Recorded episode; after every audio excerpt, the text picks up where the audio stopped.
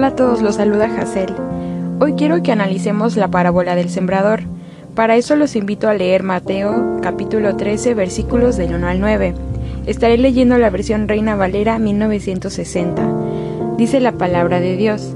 Aquel día salió Jesús de la casa y se sentó junto al mar, y se le juntó mucha gente, y entrando él en la barca se sentó, y toda la gente estaba en la playa, y les habló muchas cosas por parábolas, diciendo, He aquí el sembrador salió a sembrar, y mientras sembraba, parte de la siembra cayó junto al camino, y vinieron las aves y la comieron. Parte cayó en pedregales, donde no había mucha tierra, y brotó pronto, porque no tenía profundidad de tierra, pero salió el sol, se quemó, y porque no tenía raíz, se secó.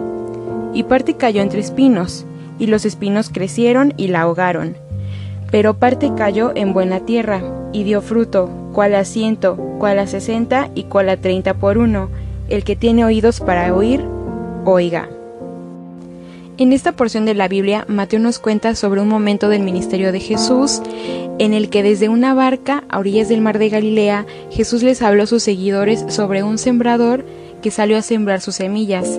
Y aunque las semillas eran del mismo tipo, el terreno en el que las sembró no era homogéneo.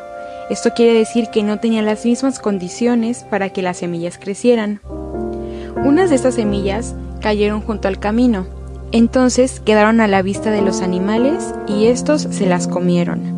Otras semillas cayeron en pedregales, en donde la tierra no tenía mucha profundidad y las semillas germinaron pronto, pero no tenían raíces. Entonces un día el sol fue tan fuerte y los rayos tan penetrantes que las plantas, al no tener raíz, no pudieron obtener el agua necesaria para continuar creciendo y se secaron. Otra parte de las semillas cayó entre espinos. Estos espinos crecieron y no dejaron que las semillas crecieran, porque jalaron para ellos todos los nutrientes del suelo, la luz y el agua disponibles, entonces esas semillas murieron. El panorama se ve un poco alentador, ¿verdad? Pues gracias a Dios, parte de esas semillas cayeron en buena tierra y esas semillas germinaron y se convirtieron en una plántula. Esa plántula creció y siendo plantas grandes, fuertes y hermosas dieron frutos, muchos frutos. Jesús al final de la parábola recalca y dice, el que tiene oídos para oír, oiga. Nuestro Señor conocía a la audiencia que tenía, Él sabía qué tipo de personas estaban ahí escuchando sus enseñanzas. Y por eso Él sabía que tomando como ejemplo la siembra, las personas iban a entender que las semillas, aunque sean del mismo tipo, no siempre crecen y dan fruto todas. Ustedes tal vez se pregunten, ¿qué tiene que ver la siembra con Jesús o con su ministerio y con nosotros? Les aseguro que tiene mucho que ver.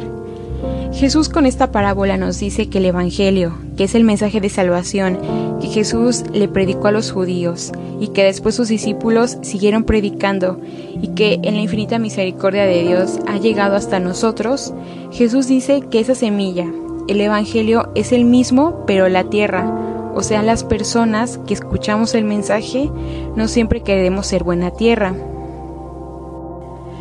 Cuando nosotros predicamos la palabra de Dios a otras personas, vamos a observar que Satanás no se va a quedar quieto para que reciban a Jesús y a Dios como su Señor, y hará todo para comerse la semilla que se ha sembrado en la vida de los que están conociendo sobre Dios.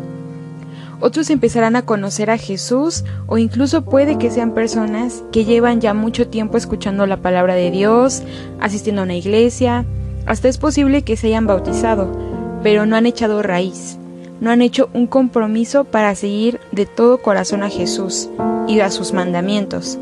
Entonces viene a su vida algún problema o situación difícil y su fe simplemente se seca. A veces la semilla cae en personas en las que su prioridad no es Dios, sino que su corazón está en sus amigos, en sus relaciones amorosas, en su carrera profesional o en los deseos que están en contra de lo que le agrada a Dios entonces todo eso crece mucho más que el amor por Dios y esas personas se alejan. Finalmente hay otro grupo de personas. En esas personas es sembrada la semilla de la palabra de Dios y ellas dejan que el Espíritu Santo, a través de la Biblia, de la oración, de las reuniones en la iglesia y de la alabanza, ellos dejan que esa semilla sea nutrida para que se pueda desarrollar. Echan raíz y crecen para que cuando sea una planta fuerte no haya problema, persona o ataque del diablo que la aleje del amor de Dios, sino todo lo contrario. Esa planta se prepara para poder estar preparada para compartir con otros lo que el Señor ha hecho en su vida. Está lista para que Jesús se refleje en su persona, para poder servir en la iglesia y desarrollar su ministerio. Esa es la buena tierra que Dios quiere que seamos. Por eso, chicos, en esta hora quiero que, que hagamos un análisis de qué tipo de tierra queremos ser si realmente queremos ser esa cuarta parte de la tierra que es buena tierra para recibir el mensaje de Dios y actúa para poder crecer y dejarse desarrollar, o queremos ser solamente momentáneos, crecer un poco y después que cualquier cosa que venga a nuestras vidas derrumbe nuestra fe. ¿Qué tierra queremos ser? Señor, en esta hora, Padre, pongo en tus manos nuestras vidas. Ayúdanos, Señor, a poder ser una tierra buena en la que tu palabra pueda venir a ser sembrada y que pueda crecer, que podamos desarrollarnos como tus hijos, que podamos hacer tu voluntad y dejar que tú transformes nuestras vidas por medio de tu palabra, por medio de tu Espíritu Santo, Señor por medio de la oración al estar cerca de ti, Padre Celestial. Ayúdanos a dar fruto de eso que tú nos has dado y a poder ir por más hijos tuyos y que también esas personas a las que le compartamos puedan ser buena tierra para recibir tu mensaje y desarrollarse. Amén. Bueno chicos, eso es todo por el audio de este día. Espero que, que sea de bendición para sus vidas y cualquier cosa saben que me pueden escribir a mi número de celular. Adiós.